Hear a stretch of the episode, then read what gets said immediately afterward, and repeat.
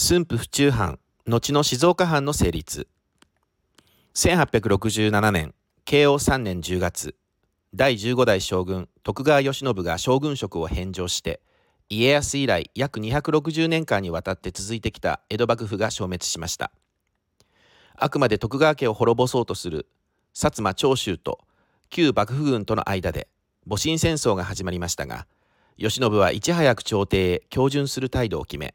謹慎生活に入ったため徳川家へ下された処分は駿河遠江70万石への違法という軽いものであり道家は取り潰しを免れました。こうして1868年慶応4年5月駿府府中藩が成立。翌年の1869年明治2年には静岡藩に改称されます。駿府府中藩がまず着手した事業は人材の育成でした。幸い同藩には幕末期に幕府が莫大な予算を使って貪欲に吸収した洋楽の知識がそのまま残されていましたしまた改正所など幕府の教育機関に所属していた東大一級の学者たちも残らず駿府に移住してきていました。このような学問文化の力を利用して旧幕臣たちは徳川家の再興を図ろうとしました。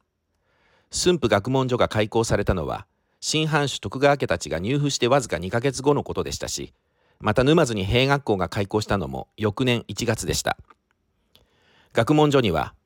勝海舟によりエドワード・ワーレン・クラークという新進気鋭のアメリカ人研究者が招かれました。彼はまだ大学を出たばかりの22歳でしたが知識欲にあふれた学生たちに体当たりで教育を施し彼らに多大な影響を与えました。